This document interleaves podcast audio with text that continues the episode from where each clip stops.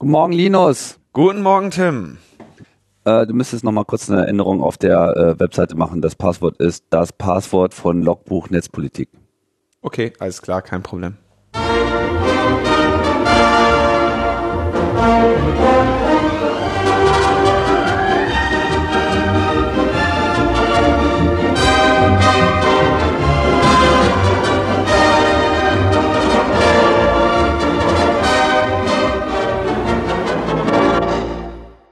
Logbuch Netzpolitik, die 138. Ausgabe, total sicher, extra rund erneuert. Wir haben äh, überall nochmal reingeschaut. Uns kann nichts passieren. Ja, wir haben nämlich jetzt Security, haben wir neuerdings. Ja, genau. Ich habe das äh, installiert. Also da war so ein äh, Paket, da stand äh, jetzt mit Security, das habe ich dann installiert. Jetzt ist doch eigentlich alles okay, oder?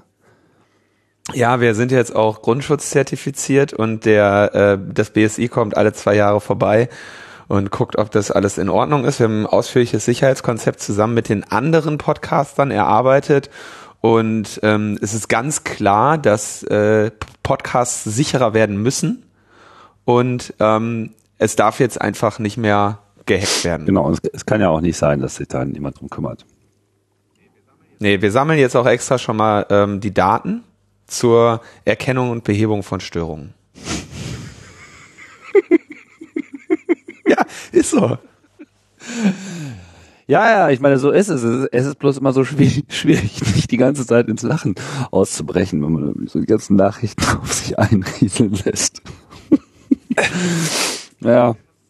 Ja, wir haben, wir haben ja letzte Woche vom, vom Cyberwar gesprochen. Mhm.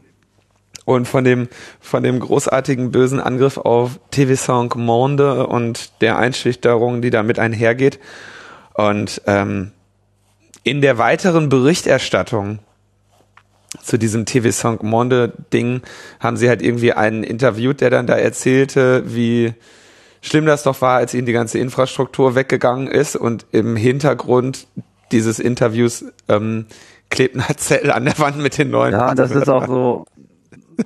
Man kann sich da noch nicht mal besonders drüber aufregen, weil jeder, der schon mal irgendwo bei so einem Unternehmen zu Gast war oder bei so einem äh, Unternehmen, da ist das einfach so gang und gäbe. Also auf Konferenzen ohnehin schon, ne? Und, und da zeigt sich auch mal wieder mal sehr schön, was einfach das Problem auch mit, mit, mit Sicherheit ist. Sicherheit ist einfach extrem unpraktisch beim Arbeiten. So. Ja, hast du irgendwelche Leute, die müssen mal schnell mal was hochladen und so weiter. Und all diese ganzen Vorgänge, die früher was mit Lokalität zu tun hatten, mit Schlüssel, die man so äh, physisch in der Hand hat, Zugang zu Räumen etc. Das bildet sich jetzt alles digital ab und die entsprechenden Berechtigungen und Authentifizierung sind äh, komplex, sind nicht mal ebenso in der Hosentasche und auch dieses ganze Übergeben und Teilen von Zugriffsrechten und dessen Verwaltung überfordert einfach alle total nachhaltig und dann kommt man halt zu solchen Lösungen wie, naja, mach doch einfach ein Post-it da in die Glasscheibe und passt schon. Und das passt halt auch nur, dass sie sich dann eben selber schnell mal ein Ei legen, wenn sie ihre eigene Kamera draufhalten. Das ist schon wirklich alles total absurd. Das ist, das ist das große Problem der, ähm, der IT-Sicherheit generell, glaube ich, gerade, was ich auch immer in meiner, ähm, in meiner Arbeit sehe und wo ich hoffe, dass sich da so ein Paradigmenwechsel jetzt langsam auch abzeichnen wird, dass die IT-Sicherheit aus lauter Panik dann irgendwie so gefahren wird, dass sie die Menschen ähm, nachhaltig an, mhm. am, am Erledigen ihrer eigenen Arbeit hindert, sodass die anfangen, die Sicherheitsmaßnahmen zu umgehen. Ne? Also das beste Beispiel immer die Leute, die irgendwie eingegangene E-Mails auf ihre Hotmail-Konten forwarden, damit sie am iPad lesen dürfen. Ähm, das sind halt alles ähm, Probleme, die kriegst du nicht dadurch gelöst, dass du denen das jetzt irgendwie verbietest, ähm, sondern äh, du musst, glaube ich, ein, dass die Sicherheitskonzepte so aufbauen, dass sie das, was die Menschen machen, gut flankieren und ihnen aber die Möglichkeit geben, das, was sie machen, sehr, sehr einfach ähm, erledigen zu können.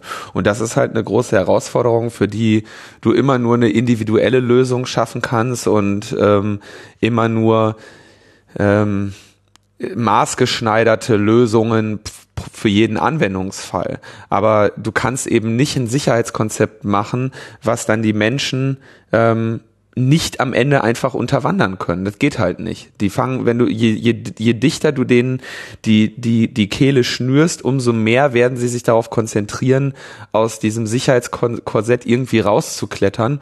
Und dann hast du eben als äh, Organisation gar nicht mehr die Kontrolle darüber.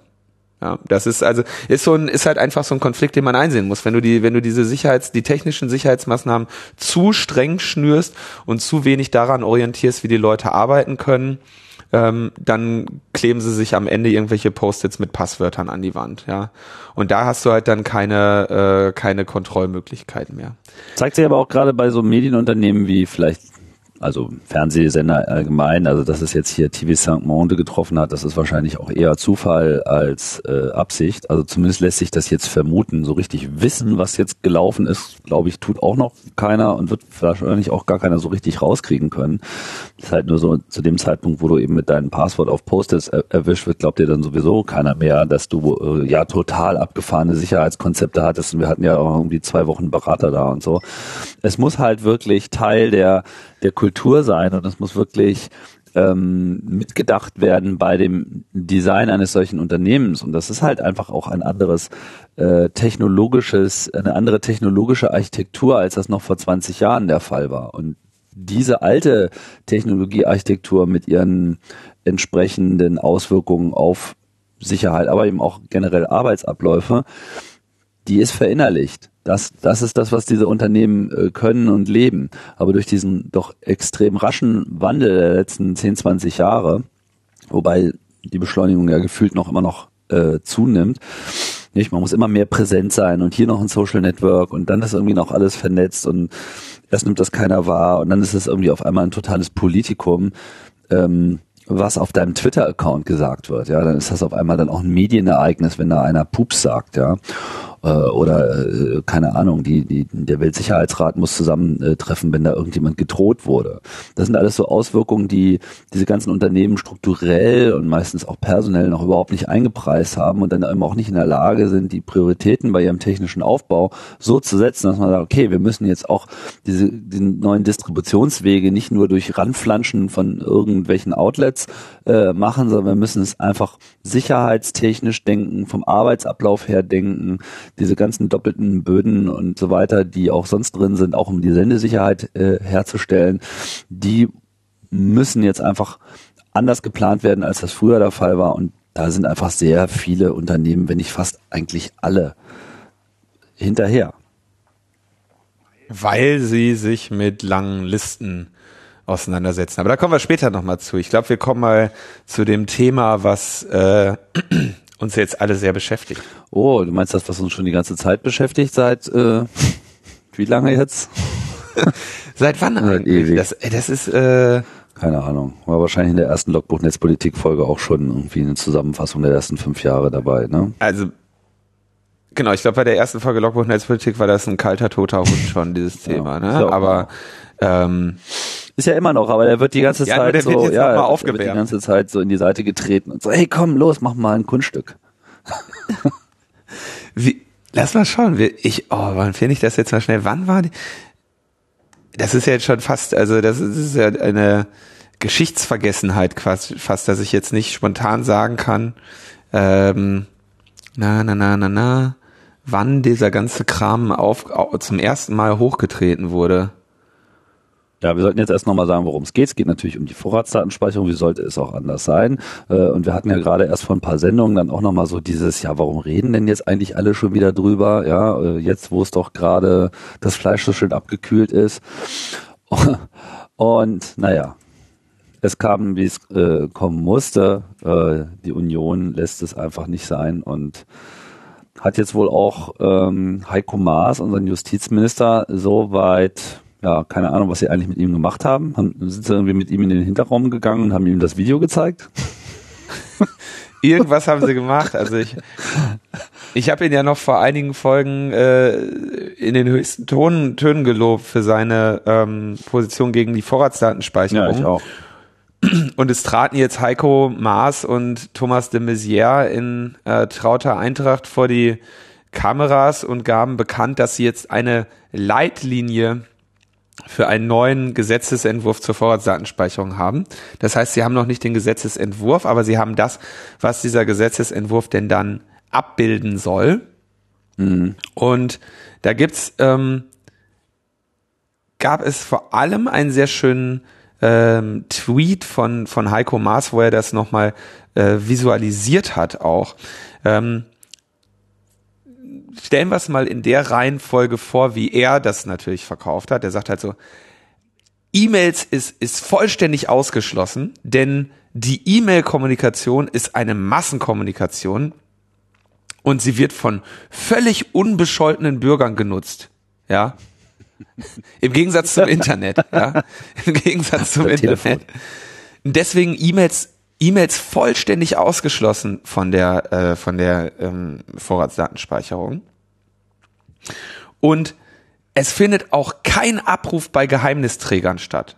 Ähm, Geheimnisträger sind Telefonseelsorge und äh, andere Zeugnisverweigerungsberechtigte, also Ärzte, ähm, Rechtsanwälte, Abgeordnete, Journalisten. Bei denen findet kein Abruf statt.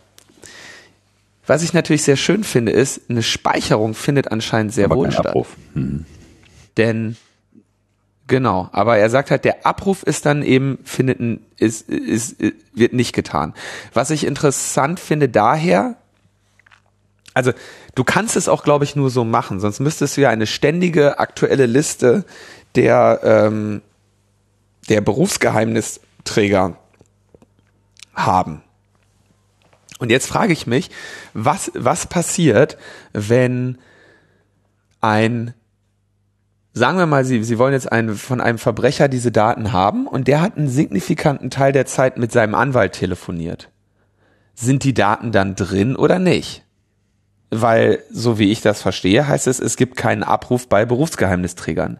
Jetzt könnte natürlich das heißen, man kriegt quasi als, man kriegt die Berufsgeheimnisträger nicht als Zielperson, aber als, als Angerufene schon mit dazu.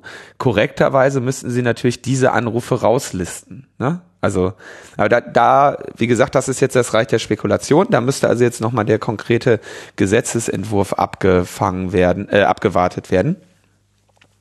Aber das, ähm, da bin ich mal sehr gespannt. Inter interessant finde ich auf jeden Fall, dass sie sagen, kein Abruf und nicht keine Speicherung.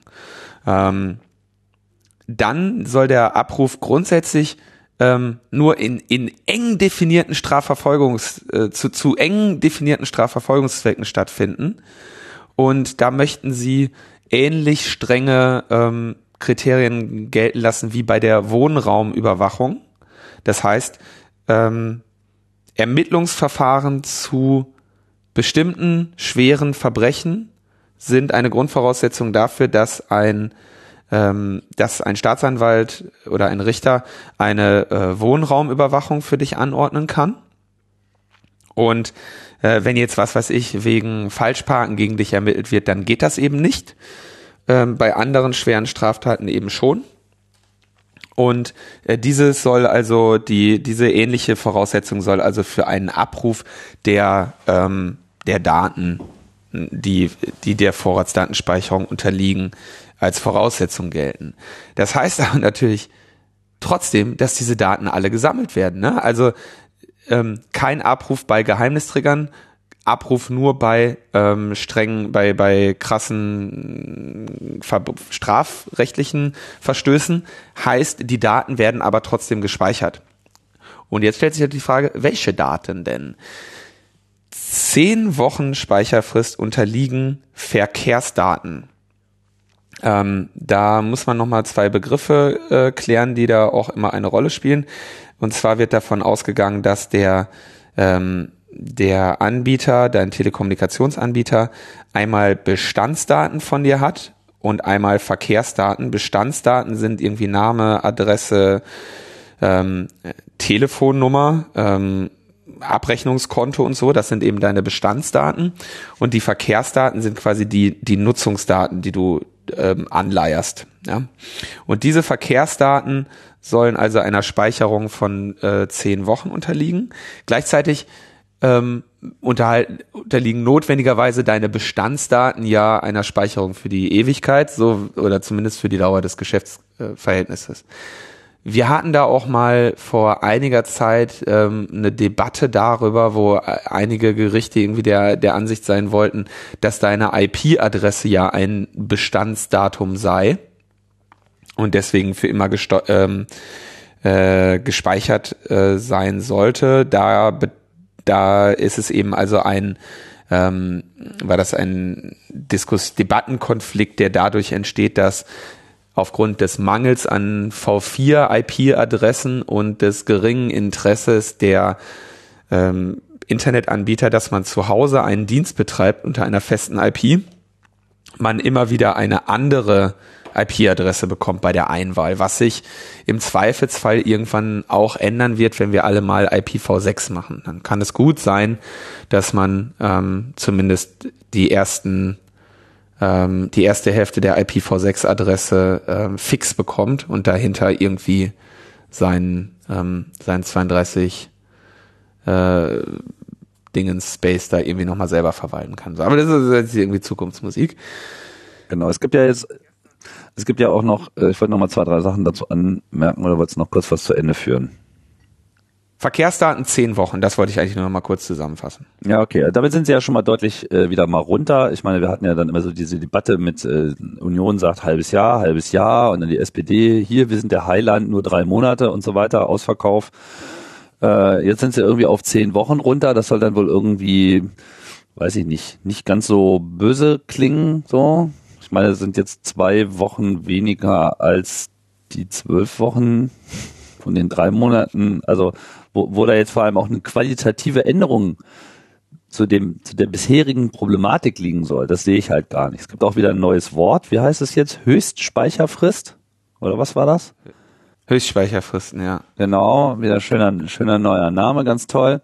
Und ähm, ja, es sind noch ein paar andere Sachen äh, schwierig, zum Beispiel dieses, allein schon so dieses kein Abruf bei Geheimnisträgern. Also abgesehen davon, wie du ja schon richtig gesagt hast, so Speicherung, gespeichert wird ja trotzdem und schon die Speicherung finden wir ja problematisch. Ja, ist es halt auch so, Geheimnisträger, Journalisten, ja, interessant. Ja, gut, Arzt und so, das sind alles ähm, klar zertifizierte Berufe für die man auch eine entsprechende Ausbildung braucht und äh, dann ist irgendwie klar, wer ist jetzt Arzt und wer ist nicht Arzt. Das ist aber bei Journalisten mitnichten so, sondern Journalist ist man halt per Akklamation. Wir sind Journalisten, wenn wir darauf bestehen, äh, welche sein zu wollen. Und ich kann mir halt irgendwie nicht vorstellen, dass wir dann automatisch dieses Fleck kriegen mit, na ja, also hier äh, der Herr Neumann, Herr Prittlaff, äh, da darf halt nicht abgerufen werden. Da wird es dann ein Vorratsdatensspeicherungsschutzrecht für Presseverleger geben. ja, du lachst. Super Idee, das ist gut. Ja, ein, eine, eine, eine, wie soll ich sagen, ein Spionagebefreiungsschutzrecht oder sowas. ähm, da, also klar, natürlich, das sind, ähm, das sind Fragen und Probleme, die sich stellen. Und ähm, diese Details interessieren natürlich wieder keinen und wie die, was die die Idee hier ist natürlich auch ähm, das in, in, in so eine Haarspalter-Debatte äh, ver, verlaufen zu lassen. Ne? Ich wollte nur zu den, zu den ganzen Begrifflichkeiten, wo ich, wo ich nicht mehr den Überblick habe, wie jetzt Vorratsdatenspeicherung schon alles hieß, mit Mindestspeicherfristen und Höchstspeicherfristen und digitale Spurensicherung und hasse nicht gesehen. Das hat der ähm, Kai Biermann vom Neusprech-Blog äh, in seiner Laudatio bei den Big Brother, Big, meine Güte, in seiner Laudatio bei den Big Brother Awards ähm, nochmal sehr schön zusammengefasst. Und zwar hat der Begriff digitale Spurensicherung einen Neusprech Award bekommen in diesem Jahr. Und ähm, Kai hat äh, sehr schön nochmal die ganzen Begriffe zusammengefasst und äh, wie sie da eben, wie mit den Begrifflichkeiten Augenwischerei betrieben wird. Zu diesem Zeitpunkt ist die, ähm, ist die Laudatio noch nicht online. Wir werden das aber dann hoffentlich äh, noch nachträglich verlinken, beziehungsweise die interessierten äh, Hörerinnen werden sich das dann selber er, ergaunern und ergoogeln. Ähm, was also diese ganzen Begriffe angeht. es gibt aber noch eine weitere Sache, die gespeichert werden soll ähm, im Rahmen der Vorratsdatenspeicherung. Und das ist nochmal eine, eine Ecke kritischer. Und zwar sind das Standortdaten. Ähm, und zwar gibt es ja zwei Interpretationen von Standortdaten werden gespeichert. In der ursprünglichen ähm, VDS-Richtlinie war das so drin, dass ähm, bei einem Telefonat ähm, gespeichert wird, wo du warst. Ja? Also oder und auch bei dem Empfang einer SMS. Also Transaktion findet statt. Ähm, entsprechend findet wird äh, Speicherung vorgenommen. Also Zelle, in der du dich befindest, was sich eben sehr einfach in den, in den Ort übersetzen lässt. Ähm, in den also gut, muss man jetzt auch noch mal vielleicht ganz kurz erklären. Eine eine Funkzelle besteht in der Regel aus so was sind das? 120 Grad Segmenten. Ähm, also die die Funkzelle, der Funkmast steht da und leuchtet jeweils in in drei Himmelsrichtungen von jeweils 120 Grad. Ähm, und jede dieser einzelne Himmelsrichtungen hat nochmal eine eigene Kennung. Ja, das heißt, du kannst eben ähm, du siehst, in, in welcher Richtung von dem, von der, von dem Funkmast du stehst. Und in der Visualisierung der Vorratsdaten von Malte Spitz kann man es auch sehr gut sehen, ähm, wie sie zum Beispiel ähm, so eine Bewegung aufgezeichnet haben, dass er dann immer wieder Funkmasten in seine Richtung zeigen, während er sich bewegt mhm. und du erkennst dann, diese Funkmasten sind einfach entlang der Bahngleise, ja, so dass du halt sehr mit sehr großer Wahrscheinlichkeit einfach sagen kannst, klar, so schnell wie der sich bewegt und so wie er immer wieder von dem zu dem zu dem zu dem Funkmasten geht, der sitzt gerade im ICE. Das ist ganz, ganz offensichtlich. Und ähm, das Team von Open Data City, was diese Analyse gemacht hat, hat also auch wirklich so gut wie grundsätzlich einfach sagen können, wo der gerade ist und wo er sich lang bewegt. Ne? Ähm, die haben ja dann noch andere Informationen dazugenommen, wie jetzt zum Beispiel seine Tweets oder so, um dann eben zu erkennen, naja, wenn er im Regierungsviertel, wenn er in diesem Masten ist, dann ist er halt gerade am Bundestag, ne? Und solche, ähm, solche Scherze. Das, äh, das heißt, diese, diese Daten, ähm, auch wenn sie theoretisch einen sehr unscharfen eine sehr unscharfe Auskunft nur geben, sind sie gemischt mit, mit etwas mehr Wissen über die Person, erlauben sie halt sofort eine, eine, eine sehr, sehr äh, genaue Schätzung, wo sich diese Person befindet. Vor allem, wenn du sie über die Zeit hast. Ne? Also wenn man sieht, dass ich ja. nachts immer wieder in der gleichen Funkzelle bin, so dann ist das halt ganz klar, dass ich da abends schlafe. Ne? Ähm, jetzt ähm, stellt sich aber die Frage, okay, machen Sie das nur bei Telefonaten und SMS oder machen Sie das grundsätzlich? In dem Fall von Malte Spitz waren das, ähm, waren, befanden sich in den Vorratsdaten von ihm 700 Standortdaten pro Tag. Das, über, das übersetzt sich in ungefähr alle zwei Minuten. Und der, der Grund, wie es dazu kam, ist eben die Datennutzung. Weil wenn deine Funkzelle auch mitgeloggt wird, wenn dein Telefon irgendwie mal ähm, mit dem Apple-Server spricht, um zu gucken, ob eine neue Push-Notification da ist, mal guckt, wie viel Uhr es ist, sich mal eben updaten lässt, ob das Wetter sich geändert hat und so. Also diese Telefone sind die ganze Zeit irgendwas am Fachsimpeln mit dem Internet. Ähm, und wenn du das als Auslöser nimmst, die, die Standortdaten zu speichern, dann ähm, hast du das eigentlich quasi ähm, eine dauerhaftes, dauerhaftes Logging. Ne? Und in diesem, in dieser Übersicht, die der gute Heiko Master getwittert hat, steht auch, stehen eben Standortdaten getrennt ausgewiesen von den Verkehrsdaten, was den Verdacht nahelegt, dass sie einfach ein, ein, ein vollständiges Tracking machen. Also mit anderen Worten, eine dauerhafte ähm, Funk, Funkzellenabfrage für die gesamte, für das gesamte deutsche, äh, für die gesamten deutschen Netze. Ähm, ich schaue jetzt mal gerade ganz kurz, wo dieser, ähm, wo dieser Tweet ist. Du meinst diese grafische Übersicht über die Höchstspeicherfrist? Ja.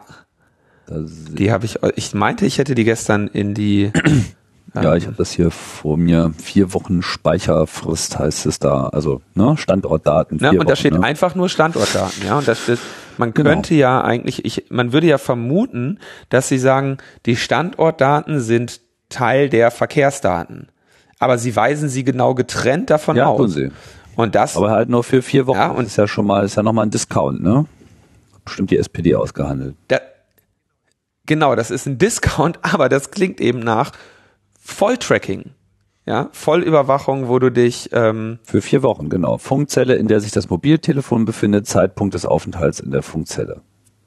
So und das heißt im Prinzip, dass du ein Bewegungsprofil von allen Menschen in diesem Land für vier Wochen vollständig erfasst. Mhm. Und ich muss ganz ehrlich sagen, das wäre dann der Grund für mich, mich von meinen Mobiltelefonen zu trennen. Das ist nicht, äh, nicht akzeptabel. Ja, also es ist grundsätzlich sowieso alles nicht akzeptabel. Ähm, aber das wäre ähm, wäre also für mich die die absolute Höhe. Auch wenn das heute schon so ist. Ja, also ich meine, machen wir uns nichts vor. Ähm, die Mobilfunknetze haben diese Capability. Sie vermarkten die ja sogar offensiv. Ne? Also wir erinnern uns daran, dass äh, Telefonica O2 ja mit anderen zusammenarbeitet, irgendwie im Rahmen der Stauerkennung diese Daten ähm, zugänglich zu machen. Und so, da machen wir uns nichts vor.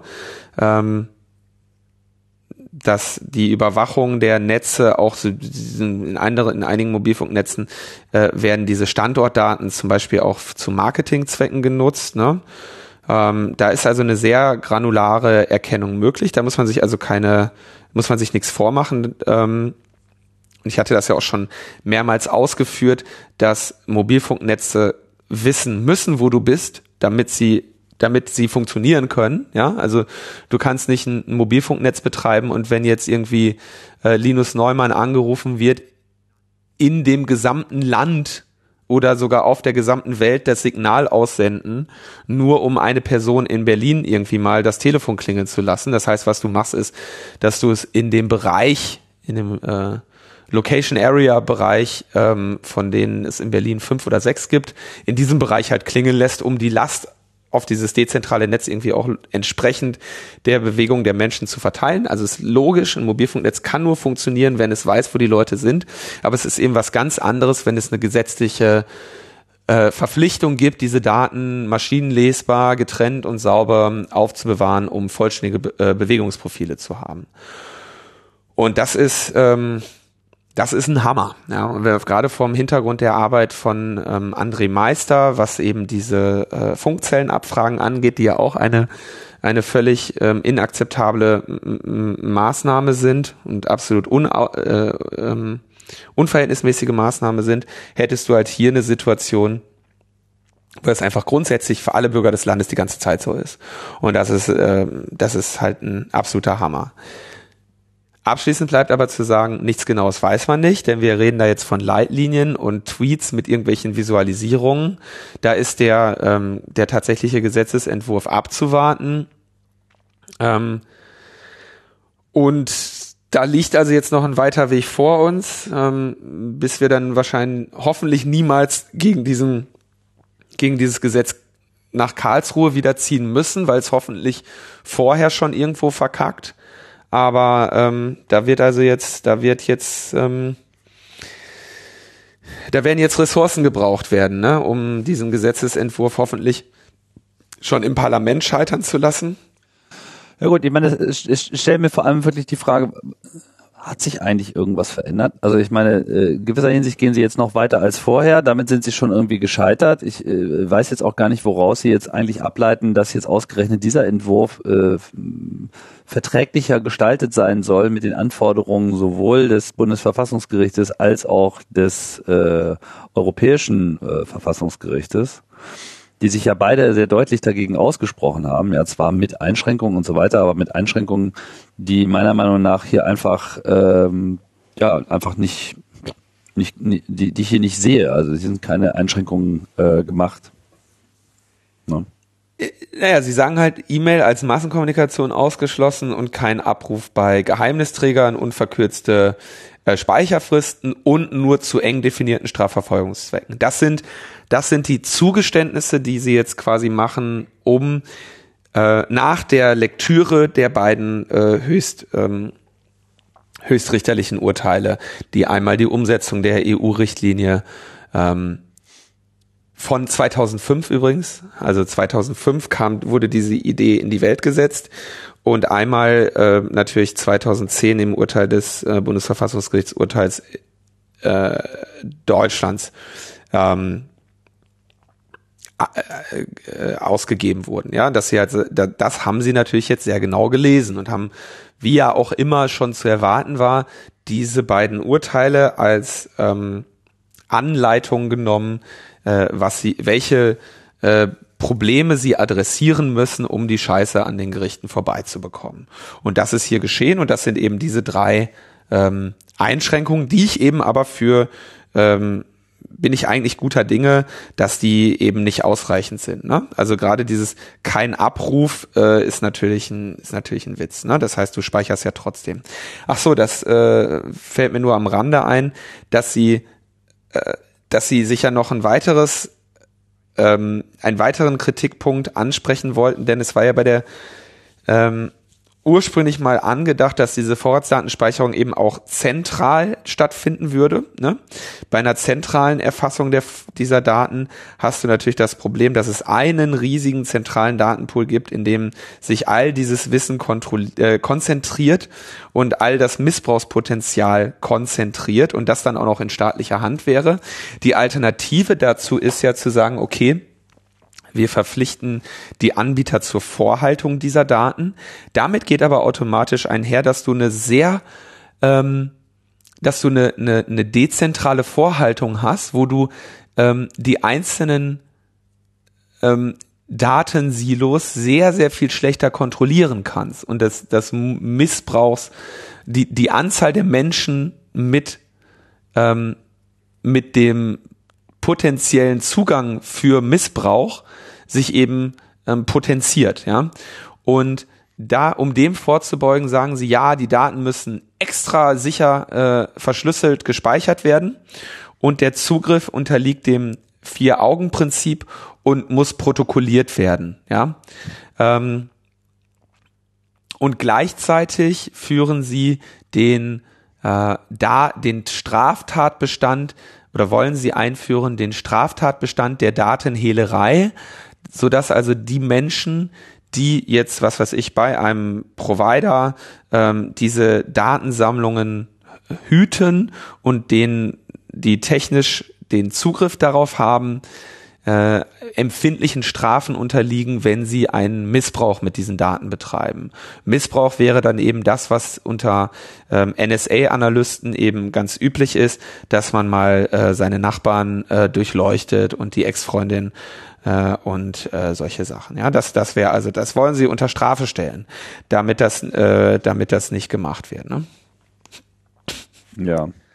Ja, das ist, äh, das ist natürlich super. Wir wissen ja auch, das wird super funktionieren, ja, weil alles, was ja verboten wird, das findet ja auch äh, automatisch immer nicht statt. Ne? Das, äh, das ist so ein bisschen so wie, äh, ja, äh, wir bitten Sie, Ihre Tagebücher jetzt bitte außen an Ihrer Wohnungstür anzubringen, aber keine Angst, das ist ja verboten, da reinzuschauen, von daher kann da ja nichts passieren. Wir schauen da nur rein, wenn äh, eine dringende Straftat vorliegt. So.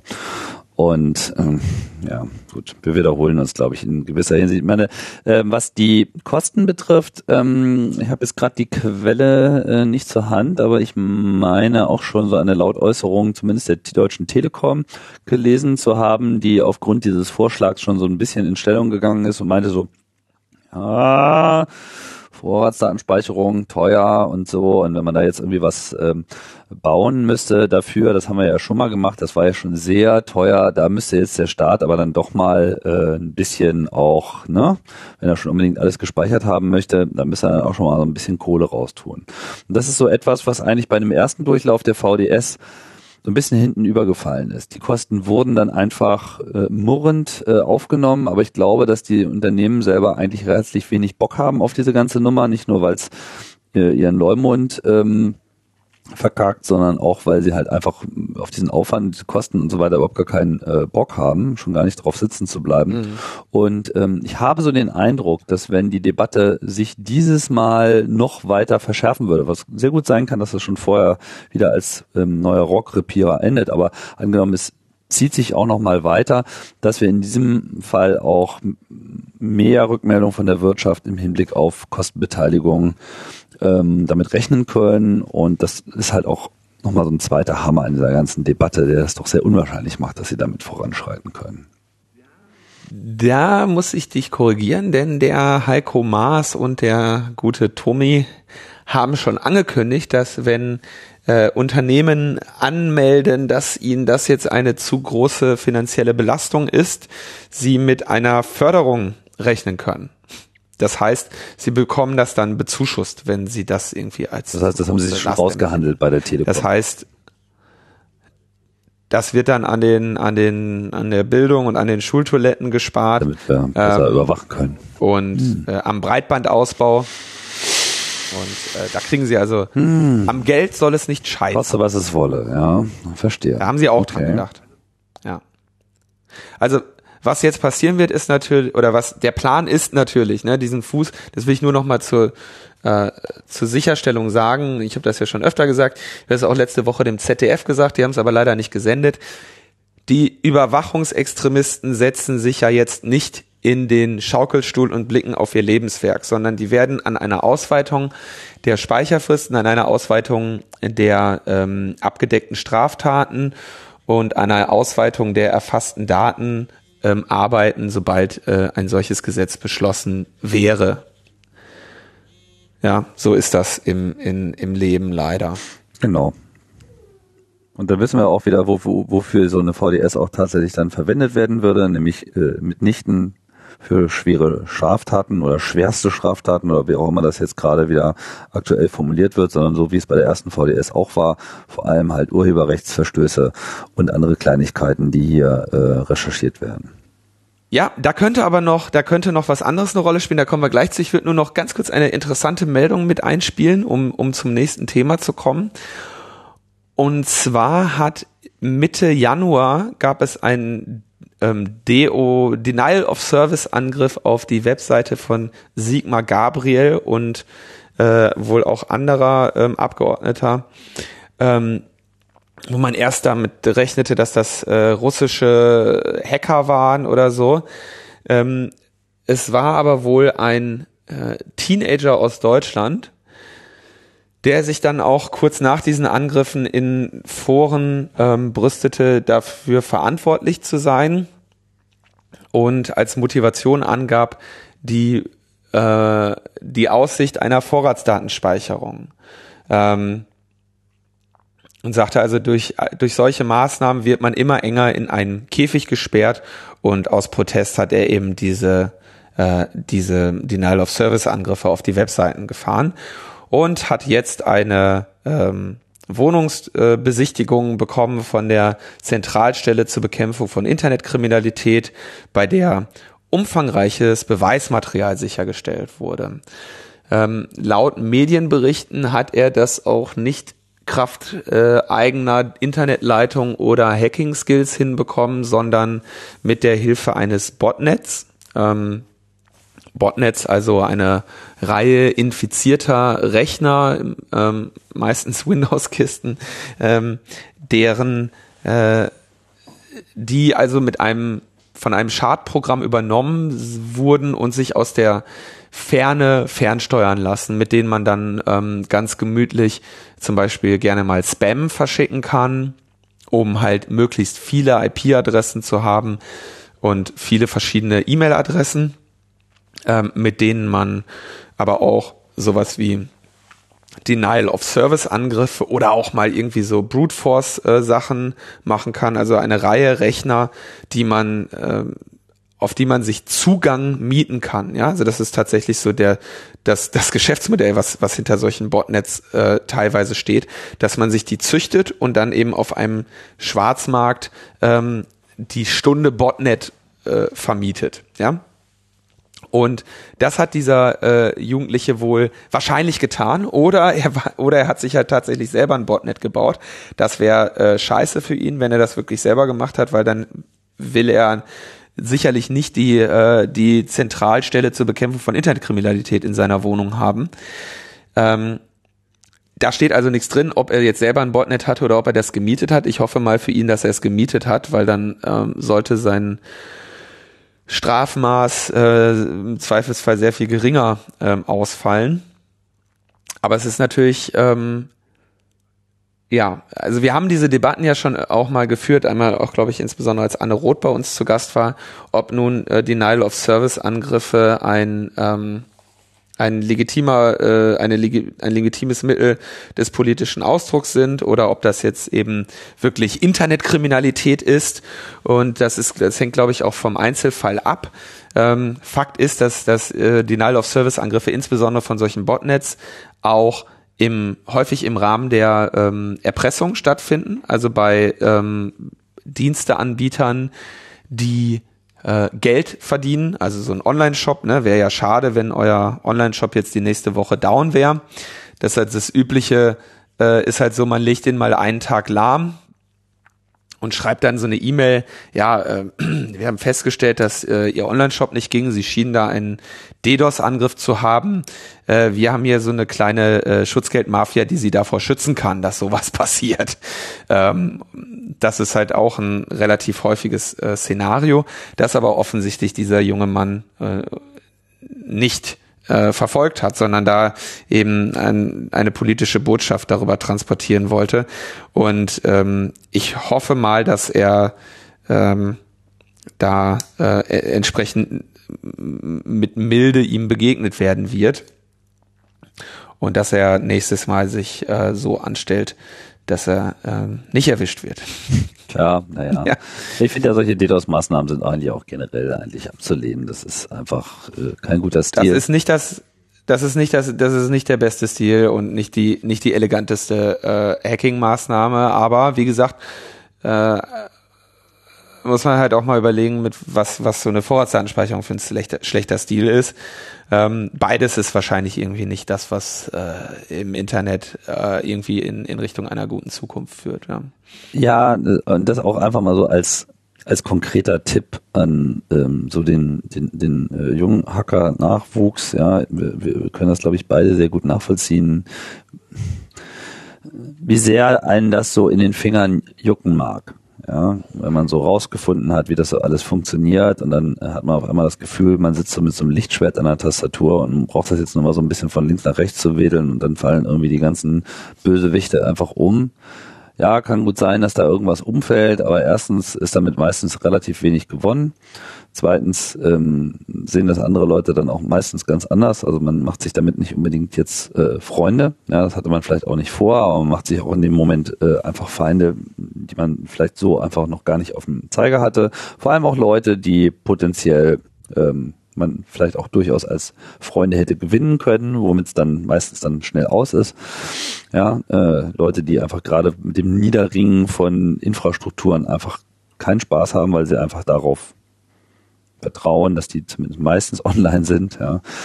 Und ähm, ganz davon abgesehen, das ist auch einfach die Sache nicht wert und ihr macht euch da einfach nur angreifbar und ihr macht euch da äh, versaut euch einfach etwas, äh, leitet mal diese Energie besser in ähm, konstruktivere Dinge um. Ja? Baut Webseiten, mit denen man irgendwie ordentliche Sachen machen kann. Das ist sehr viel hilfreicher. Ja, also ja, natürlich. Also es gibt es gibt auf jeden Fall elegantere Formen des Protests und es ist halt äh, es ist halt eine unselige Mischung, wenn man äh, eine eine unelegante Form des Protests dann auch noch mit einer mit einem relativ hohen äh, strafrechtlichen Risiko verbindet. Ne? Das ist halt ähm, das ist halt schade. Ja. Ähm, Andererseits würde ich, muss ich halt auch mal sagen, so ich meine, die scheiß Webseite von Sigmar Gabriel ist jetzt nun wirklich keine kritische Infrastruktur, die irgendjemand gebraucht hätte. Ne? Also muss man vielleicht auch einfach mal sehen, dass es auch eine, eine kleinkarierte ja. äh, Asi-Nummer ist, sowas überhaupt zur Anzeige zu bringen. Ja. ja, ja, das stimmt. Wo wir bei kritischer Infrastruktur sind, sind wir beim IT-Sicherheitsgesetz. Ähm, ich hatte ja letztes Mal schon angekündigt, dass da am morgigen Montag die Anhörung zu stattfindet. Ich habe jetzt meine äh, Stellungnahme auch dazu fertig geschrieben. Ähm, viele andere auch, Vertreter der Wirtschaft natürlich.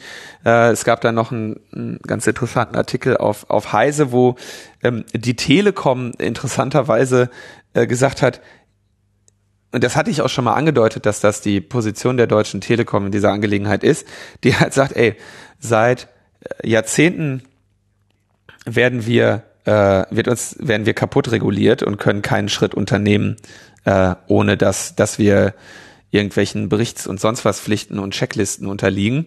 Das wäre doch super, wenn das die anderen, die Over-the-Top-Anbieter auch betreffen werden. Das ist, die Telekom ist also da schon so weit würde. Das heißt, die Telekom ist da schon so weit im Stockholm-Syndrom drin, dass sie sagen, komm, das kriegen wir auch noch hin, das kriegen wir auch noch äh, verbürokratisiert. Ähm, es wäre aber super, wenn ihr die anderen auch noch drunter leiden lassen würdet, äh, weil das ja ein Standortnachteil ist. So, so jetzt mal überspitzt die Position der Deutschen Telekom.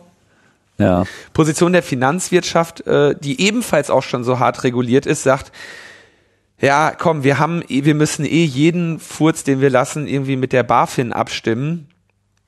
Ähm, es, es ist für uns aber als ärgerlich zu betrachten, dass wir da jetzt nochmal weitere Berichtspflichten gegenüber dem äh, dem BSI äh, bekommen sollen. Wir haben eigentlich schon genug ähm, genug mit der BaFin zu tun, ja. Das ist so kurz gefasst und über, äh, überspitzt die, die Position der Finanzwirtschaft, dass eben beides Bereiche, die ähm, eh schon bis zum Erbrechen ähm, äh, reguliert sind und da ähm, zwei unterschiedliche Herangehensweisen jetzt im Umgang mit diesem IT-Sicherheitsgesetz für sich äh, entdeckt haben. Jetzt würde ich nur gerne noch kurz die Gelegenheit nutzen, eben also meine Position auf dieses, äh, auf dieses IT-Sicherheitsgesetz äh, zusammenzufassen. Wie gesagt, die Stellungnahme, die ich da verfasst habe, findet sich in den Shownotes. Ich habe es äh, auf ganze 14 Seiten gebracht. Das, äh, beziehungsweise wahrscheinlich sind so, wenn man da ein bisschen Whitespace nochmal raus sind, ungefähr 13, 12 Seiten. Und mich, mich ärgert daran vor allem, dass es also nicht wirklich Ansätze zum Endnutzerschutz gibt, sondern dass man sich da irgendwie um, um kritische Infrastruktur und Wirtschaft und Hasse nicht gesehen Gedanken macht. was ich mal, äh, was ich mir da mal betrachtet habe, ist, was das BSI als Bedrohungslage für Deutschland 2014 formuliert hat oder ähm, zusammengefasst hat in ihrem Lagebericht äh, IT-Sicherheit. Ähm, deckt sich also vom, vom Risikoszenario her überhaupt nicht mit dem, was dieses Gesetz adressieren soll. Ja, Sie sagen also 2014 gab es diese beiden Passwortdiebstähle von einmal 16 Millionen und einmal 18 Millionen Passwörtern. Riesiges Bedrohungsszenario für die äh, privaten Anwender hier. Und das ist halt ein Risiko, dem Sie sich oder eine, eine Personengruppe, der sie sich in diesem Gesetz überhaupt mhm. nicht widmen. Ja, überhaupt nicht.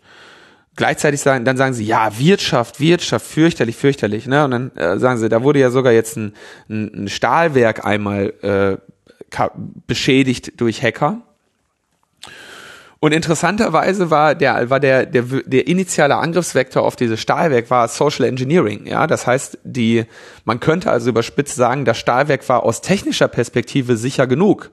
Ähm, sie haben, nur die Angreifer haben sich halt rein social engineert, um äh, um dann eben nachher tatsächlich an, an kritische, äh, auf kritische Systeme Zugang zu erlangen und ähm, dann dort äh, Schaden anzurichten. Und dann das große Thema, um das sie sich hier die ganze Zeit, äh, auf das sie sich die ganze Zeit konzentrieren, ist eben kritische Infrastruktur. Alle Berichtspflichten und Alarmierungskontakte und was nicht alles, ist ausschließlich mhm. im Bereich der kritischen Infrastruktur. Ja. Und zu denen schrieb das Jahr, das BSI schon im Jahr 2009. Bei den Betreibern der sogenannten kritischen Infrastrukturen können IT-Sicherheitsbewusstsein und Kompetenz sowohl auf Management-Ebene als auch in der Umsetzung durchweg als hoch eingeschätzt werden. Ja? Zitat BSI äh, Lagebericht IT-Sicherheit 2009.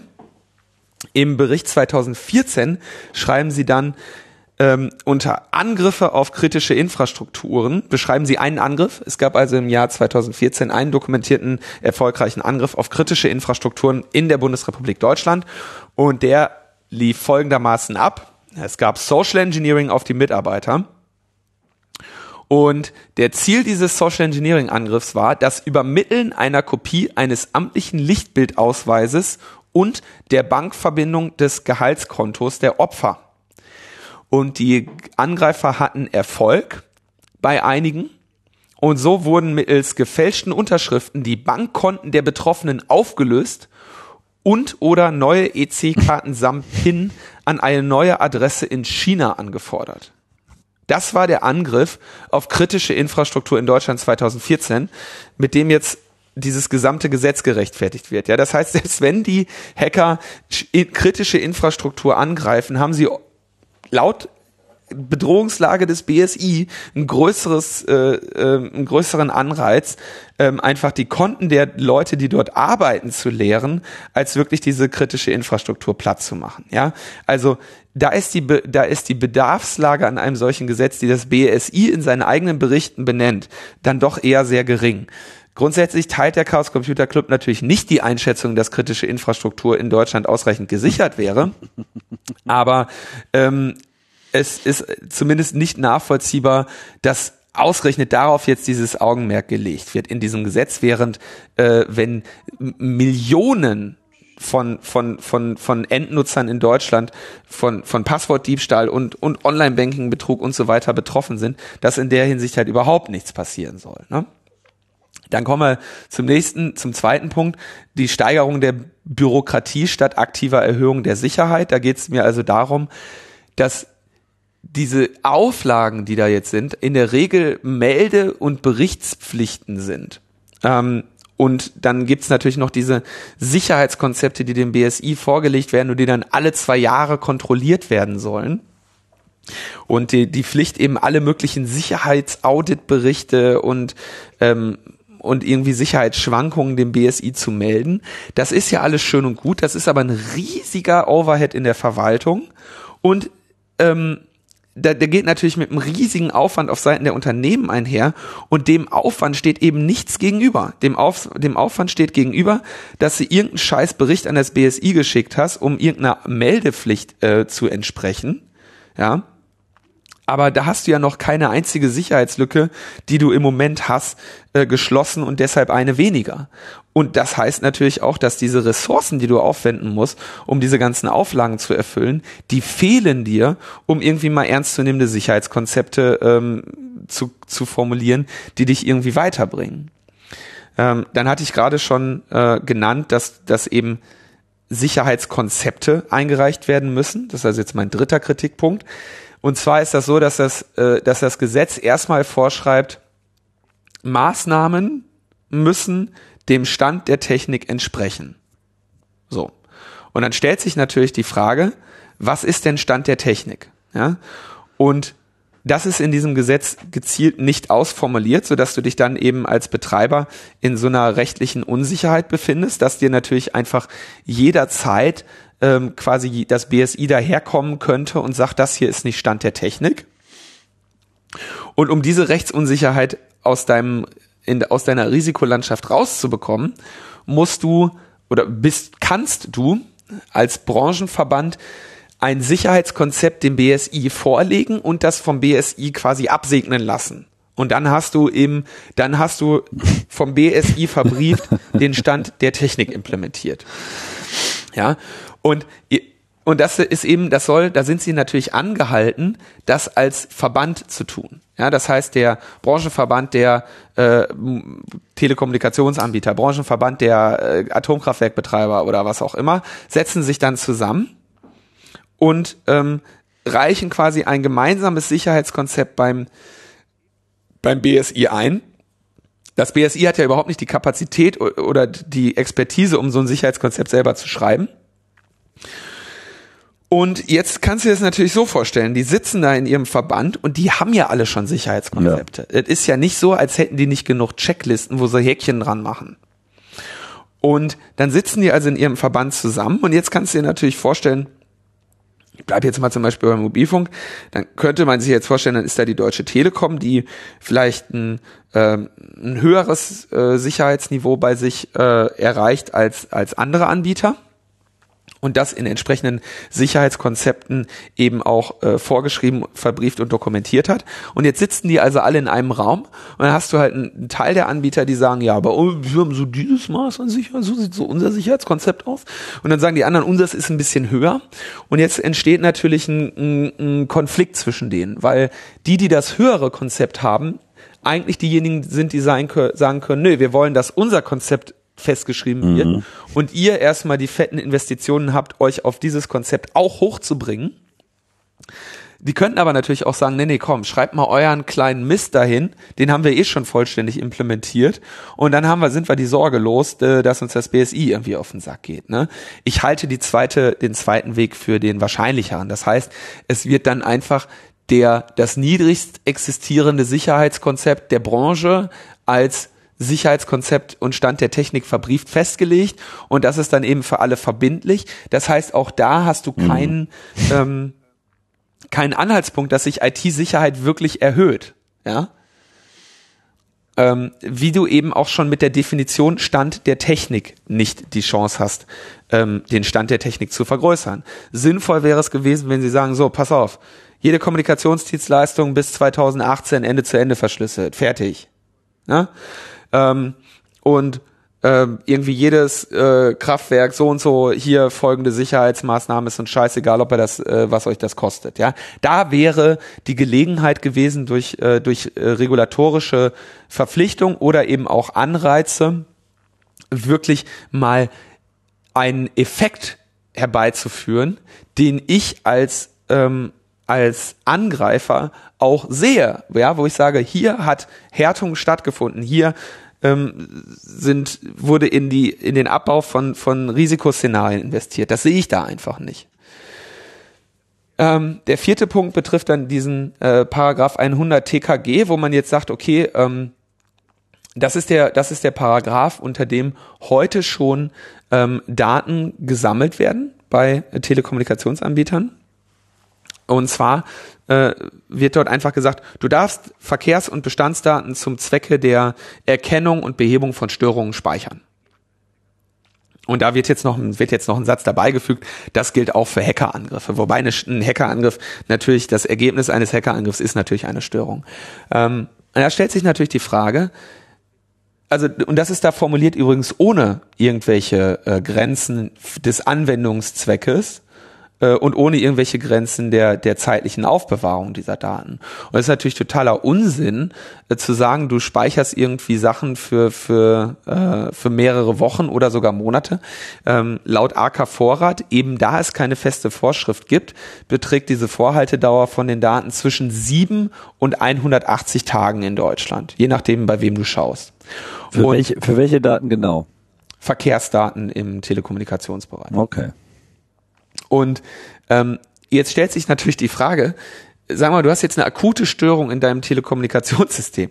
Wofür brauchst du da die Daten der letzten 180 Tage, um diese, diese Störung zu beheben? Ja, da steht halt wirklich nur Diagnose, Erkennung und Behebung. Da steht nicht ähm, juristische Aufklärung oder sowas. Ne? Da steht einfach nur, dass du erkennen kannst, wo ist das Problem und wie werde ich es los. Und da ist natürlich so ein Longtail an Daten totaler Unsinn. Ja, sinnvoll ist es da, allenfalls zu sagen, okay, im Rahmen einer solchen Störungsbehebung kannst du und da gibt es auch einen Absatz zu, kannst du vollständig alles mitloggen, überall reinschauen, um dein System wieder in die Gänge zu kriegen. Wenn du das getan hast, musst du aber auch alle Betroffenen darüber in Kenntnis setzen. Ja, und das ist natürlich eine Maßnahme, die ist, ähm, die wäre nachvollziehbar und eben auch an den akuten Fall gebunden und an eine, an eine äh, Berichtspflicht. Ja, hier reden wir aber davon, dass sie sagen, nö, alles kannst du so lange speichern, wie du willst, für den Fall, dass irgendwann mal was passiert und du da da rein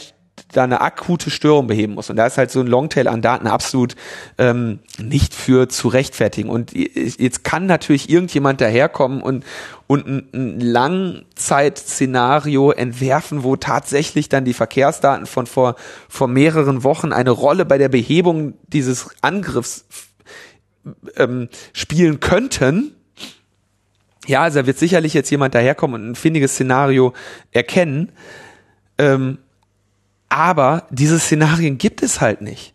Ja, das, was wir, was wir feststellen, was wir sehen, sind Angriffe, bei denen irgendwie langfristige Speicherungen von, von Verkehrsdaten, die in, in keiner Form bei der Behebung helfen. So. Das ist einfach nur Unsinn.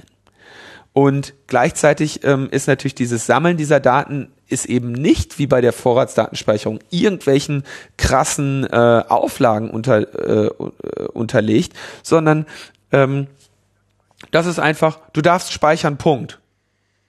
Und ähm, das ist natürlich ein, der, das Einfallstor, um dann eben wieder, so wird's ja, so findet es ja auch heute statt, das sind genau die Daten, anhand derer heute IP-Adressen aufgelöst werden, äh, wenn man sagt, das ist ein File-Sharer. Das sind Daten, die nach TKG 100 gesammelt wurden.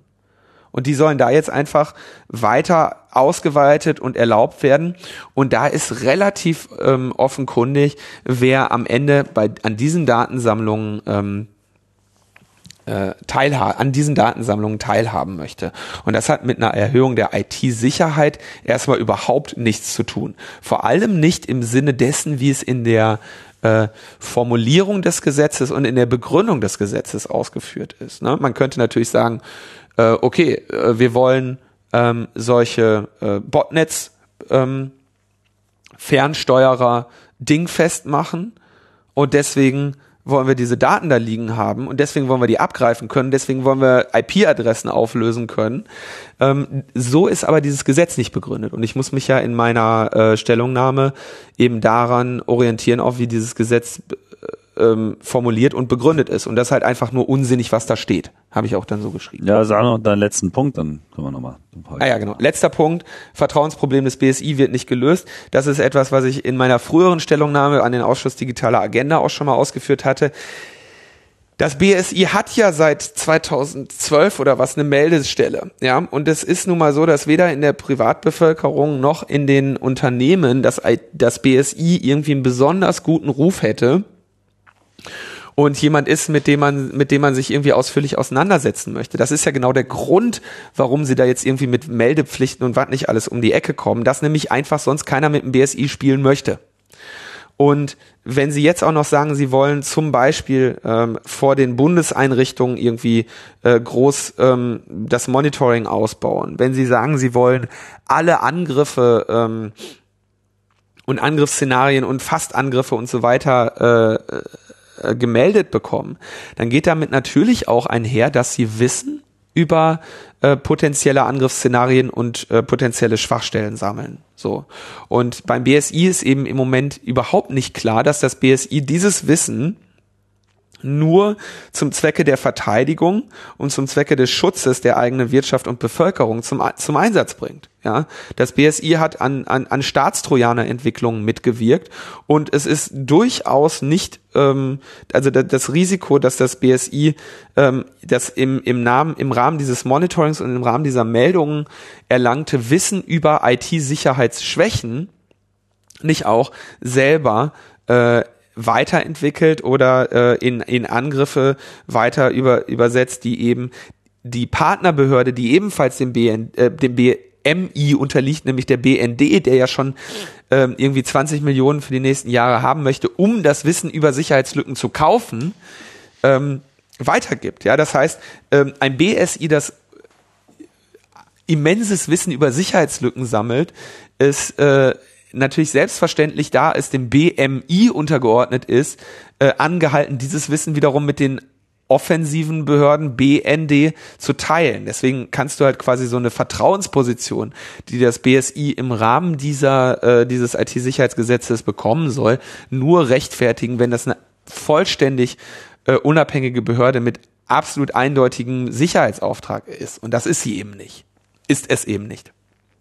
Ja, so ist es eher wirklich, wenn mal wieder der sprichwörtliche Bock, äh, der zum Gärtner gemacht wird. So und was man eigentlich bräuchte, wäre mehr so eine Stiftung Datentest, die äh, einfach so diesen, diesen Grad an Unabhängigkeit hat und äh, wo auch, sagen wir mal, die Unternehmen und äh, auch Verbraucher natürlich so ein gewisses Interesse ähm, und also das heißt Interesse, also ein gewisses Vertrauen drin haben, dass das Interesse äh, dieser Organisation eben ausschließlich das ist, was auch außen dran steht, ne? dass man sozusagen Daten äh, sammelt zum Zwecke der Abwehr und nicht eben das Gefühl hat, man, man liefert sich da quasi selber an den, an den Galgen.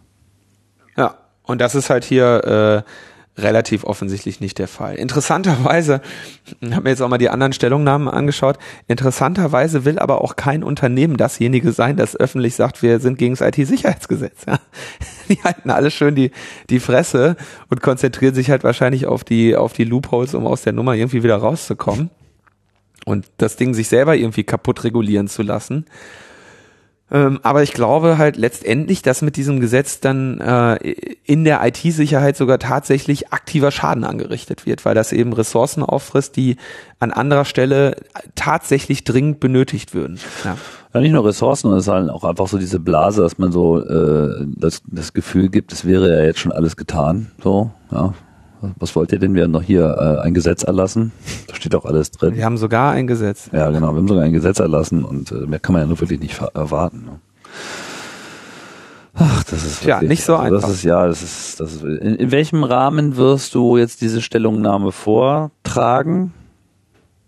Morgen um 14, 14 Uhr im Innenausschuss des Deutschen Bundestages, der aber irgendwie nicht da tagt, wo er sonst immer tagt, sondern im Marie-Elisabeth Lüders Haus, äh, das also auch ein, ein, Gebäude des Deutschen Bundestages ist, äh, im Anhörungssaal 3 101. Ja, keine Ahnung, was das Marie-Elisabeth Lüders Haus ist. ist dann der 20. April 2015. Führers Geburtstag, genau. Genau, jetzt, das hast du jetzt gesagt. Wieder. Ist so. Ja, ich weiß, hast du schon wieder gesagt. ähm, ja, genau. Das, das machen wir da. Und die äh, Logbuch Netzpolitik Ultras fahren natürlich mit Bussen dorthin und ähm, ja, werfen, werfen Feuerzeuge auf Herrn Großbach. Nein, bitte nicht. Bitte nicht, bitte, bitte, bitte nicht. Bitte nicht, bitte nicht, ey. Ähm, so sehr ich das, also ich mache das ja tatsächlich, muss ich, auch, ich mache das ja eigentlich gerne. Ich finde das wirklich interessant äh, und anregend, mich mit so Sachen dann mal das vertiefend irgendwie zu behandeln, sich da Gedanken drüber zu machen. Und ähm, ich habe mich auch in der äh, Stellungnahme bemüht, eben auch ähm, wie ich ja immer bemüht bin, eben auch Vorschläge zu machen, wie man es besser macht. Aber ich will jetzt auch nicht hier die ganze Sendung alle damit langweilen, äh, äh, wie man irgendwie was kaputt regulieren kann und wie die Welt eben eine schönere wäre. Wer, wen das also interessiert, kann sich, kann sich gerne die Stellungnahme mal anschauen. Genau. So, Kommen wir, kommen wir zu den Kurzmeldungen. ich dachte, das war nicht schon die Kurzmeldung. ja, genau. Nee, eine, eine Kurzmeldung. ähm, das war aber, da habe ich mich gar nicht so genau mit auseinandergesetzt. Die Große Koalition möchte gerne die Lkw-Mautdaten zur anonymen Auswertung weiterreichen, ausschließlich zum Zwecke der Verkehrslenkung und Verkehrsforschung und natürlich vollständig anonymisiert und in enger Abstimmung mit den Datenschutzbeauftragten hat dann der äh, Thomas Jazombek äh, gesagt, es wird sicher Startups geben, die daraus Dienste entwickeln wollen. Hat der Thomas Jazombek dem Handelsblatt gesagt. Also man sieht die, die, die wirtschaftlichen Ambitionen Deutschlands ähm, im, im Bereich der Startups, die gehen jetzt nochmal richtig ab, ja. Wir nehmen jetzt die LKW-Mautdaten und machen daraus ein fettes Startup. Denkbar seien etwa Dienste wie Staumelder oder Parkplatzfinder. Jetzt weiß ich nicht genau. Was? Parkplatz auf der Autobahn.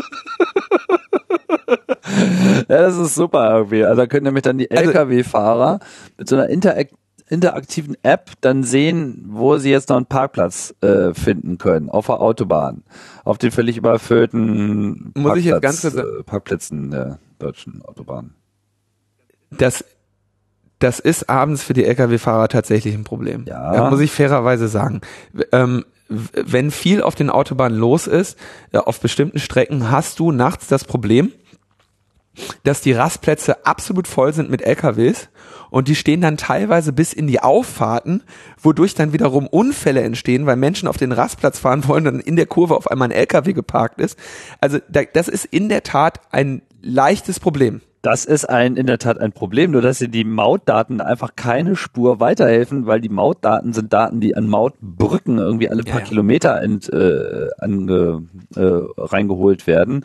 Und äh, bei den einzelnen Rastplätzen sind diese Mautbrücken ja überhaupt nicht installiert. Das heißt, wer da jetzt irgendwie parkt und da irgendwie Platz hat, das, da helfen dir die Mautdaten genau überhaupt nicht weiter. Man kann zwar irgendwelche äh, theoretischen Erhebungen darüber so, ja, hier ist er jetzt vorbeigekommen und da ist er nicht angekommen, dann muss er da wahrscheinlich dazwischen irgendwo ähm, ein Päuschen gemacht haben. Wissen wir aber nicht. Vielleicht ist er auch an der Ausfahrt rausgefahren und hat irgendwie sich in der Nase gebohrt. Keine Ahnung. Also man, man kann diese Informationen daraus gar nicht äh, machen. Und auch für Stau ist das einfach ähm, nicht wirklich. Für, für Stau gibt's Google. Ja, ja. Weil äh, ja, für Stau gibt's erstens sowieso schon seit vielen, vielen Jahren viel bessere Systeme, nämlich einfach die anonyme Auswertung des äh, Mobilfunks. Das sehen wir auch auf allen Handys äh, schon drauf. Da brauchen wir jetzt wirklich die LKW-Mautdaten wirklich überhaupt nicht für.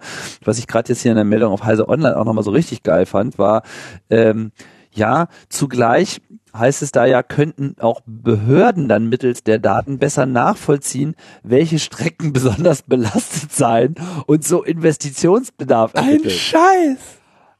Und dazu muss man das an Dritte weiterreichen irgendwie. Ich meine, die Behörden könnten das doch heute schon selber ermitteln. Ich meine, was machen sie denn bitte mit diesen Daten? Sie, die, die, die füttern das irgendwie in ihre Informationssysteme und geben da äh, entsprechende Rechnungen an die Unternehmen raus. Also wenn sie daraus nicht schon irgendwie rauslesen können, auf welchen Straßen jetzt wirklich gefahren wird und, und, und in welcher Menge und wo nicht, dann weiß ich nicht so richtig, was jetzt äh, diese Maßnahme da noch groß helfen soll. Also das ist einfach, ich bin immer wieder entsetzt, wie viel Dummheit und Unwissen und Unkenntnis irgendwie aus diesen ganzen Worten, die hier geäußert werden, in diesem Zusammenhang äh, herausblutet. Das ist doch einfach wirklich schäbig. Andererseits muss man natürlich, finde ich schon, kann man halt sagen, ich bin mir sicher, dass man aus diesen Daten die eine oder andere interessante Auswertung oder Visualisierung machen könnte im ja. Rahmen so eines Open Data Projektes, ja. Ähm, ich glaube aber, dass du da in keiner Form auch nur irgendwie eine müde Mark äh, draus machen kannst. Also wie gesagt, das Start, in das Startup würde ich echt nicht investieren, muss ich wirklich sagen. Und diese, diese Parkplatzsache bei den LKWs, ähm, die ist, wie gesagt, ist, ist tatsächlich ein Problem. Äh, das kriegen die aber, glaube ich, seit, seit vielen Jahrzehnten die, ähm, die Kraftfahrer ähm, irgendwie gelöst äh, über zum Beispiel ihre CB-Funkgeräte und so. Genau. Sie haben natürlich dann noch äh, Probleme mit den, ähm, die mit ihren äh, Lenkzeiten einhergehen und so. Ne, das ist also ist ein ist ein Problem, will ich gar nicht äh, kleinreden.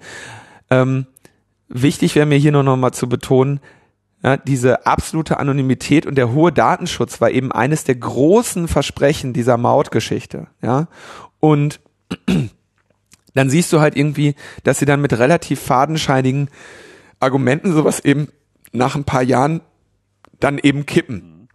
Und genau das wird eben bei der Vorratsdatenspeicherung bei ähnlichen Sachen eben auch so sein. Und du kannst dir natürlich dann auch schon mal vorstellen, was das wieder für diese äh, für diese geile PKW-Maut bedeuten wird, von, von der jetzt da irgendwann auch noch die mal ja nie kommen soll. wo ich gar nicht weiß. Die nie kommen sollte. Der wird es mit mir nicht geben. Da weiß ich aber nicht genau, wie da der aktuelle Stand ist, denn das ist ja ähm, hier Autobahnminister. Ne? Aber äh, ja, also das, deswegen habe ich das nur mit aufgenommen. Also diese Idee ist relativ, also die, die wirtschaftliche äh, Verwertbarkeit dieser Idee ist, glaube ich, ähm, strengen Einschränkungen unterworfen. Und ähm, es, ich habe es nur mal als Beispiel aufgenommen, was du eben von so Datenschutz und äh, ein Verwendungszweckeinschränkungen eben in the long run halten kannst, wenn du einmal anfängst, solche Daten zu erfassen. Und dann gab's noch, ähm, auch das nur als Kurzmeldung, weil wir da äh, vor einigen Wochen auch mal drüber gesprochen haben, eben über Flugsicherheit, Flugzeugsicherheit. Da gab's jetzt einen, einen ganz gelungenen Vorschlag von der deutschen Flugsicherung, die sagt, lasst uns doch mal so ein Anti-Hijacking-System bauen, so dass wir vom Boden aus die Kontrolle über ein Flugzeug nehmen und es sicherlich sicher landen können. Da gab es auch schon mal ein EU-Forschungsprojekt namens Sophia, was sich vor ein paar Jahren damit auseinandergesetzt hat und dann irgendwie wahrscheinlich seine Anschlussförderung nicht bekommen hat. Jetzt stellen wir uns mal vor, ja, wir haben im Moment, wir hatten jetzt irgendwie es gab ein paar Flugzeugentführungen in den letzten Dekaden. Ähm, in den vergangenen zehn Jahren, nee, in den vergangenen 15 Jahren fallen mir jetzt zwei besondere ein. Das ist eben einmal äh, Mohammed A. und Andreas L., die dann eben, es gibt sicherlich noch mehr, die ich vielleicht jetzt gerade ver vergessen habe oder so, äh, die Folge von Mohammed A war eben, dass äh, diese Tür verstärkt wurde, was dann eben wiederum Andreas L. geholfen hat bei seinem Unterfangen.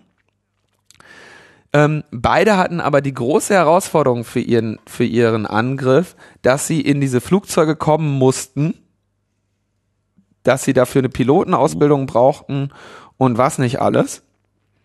Und ähm, ihrem, ihren Massenmord ähm, lange vorbereiten und planen mussten.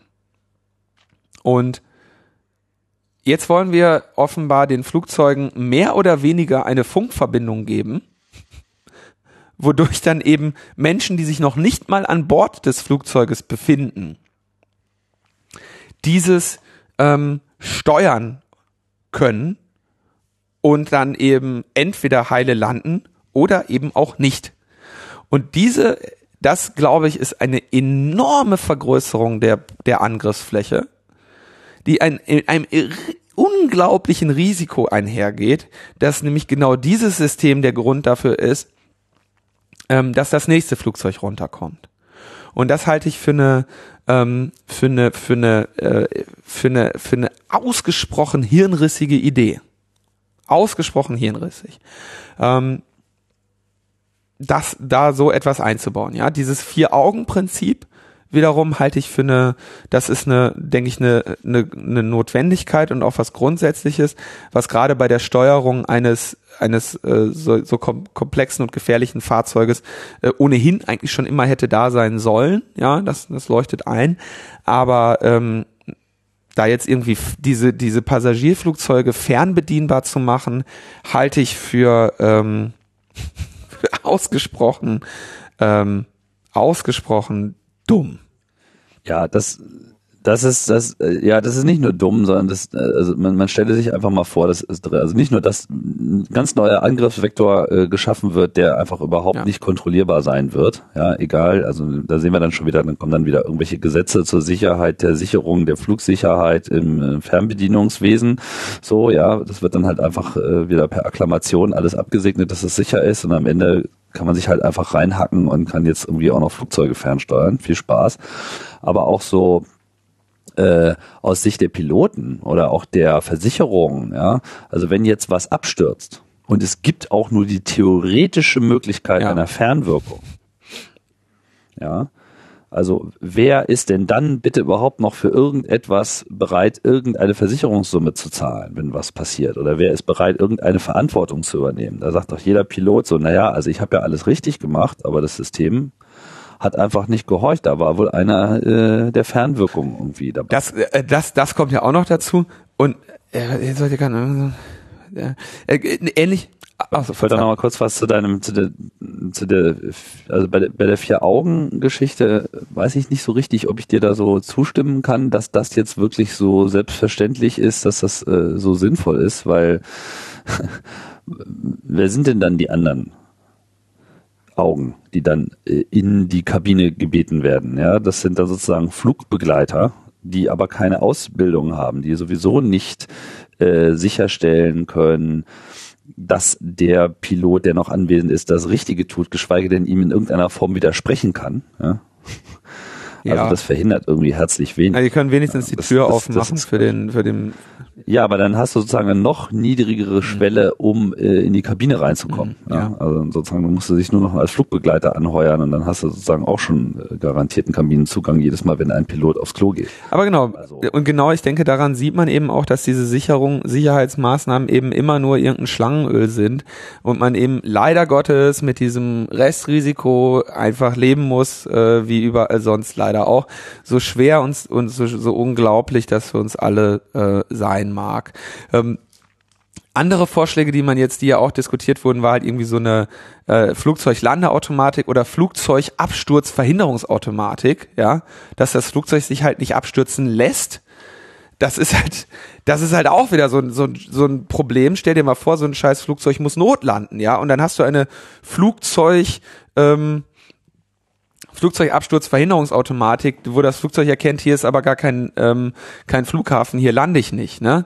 Also das, das ist alles technische Lösungen für dieses Problem ähm, sind äh, schwierig und, oder nicht, nicht möglich. Noch dazu ist, funken diese Flugzeuge ja eh alle mit Standards durch die Gegend, die irgendwie jenseits von Gut und Böse sind. Ne? Also du, dir sagt hier Flight Radar äh, 24 was. Ja. Und wenn ich mich jetzt nicht, äh, wenn ich mich jetzt nicht täusche, heißt das ADBS. Ja, das sind halt diese ganzen ähm, ähm, Kennungssignale, die die Flugzeuge Genau. die ganze Zeit von sich geben, die man mit einem ganz normalen äh, Receiver empfangen kann. Da gibt's ja genug Leute, die das machen und genau aus dieser dezentralen Sammlung der Daten entstehen ja auch dann solche Flugbilder, wie sie eben bei Flightradar 24 und ähnlichen äh, Diensten, da gibt's mehrere dieser Art, visualisiert werden kann.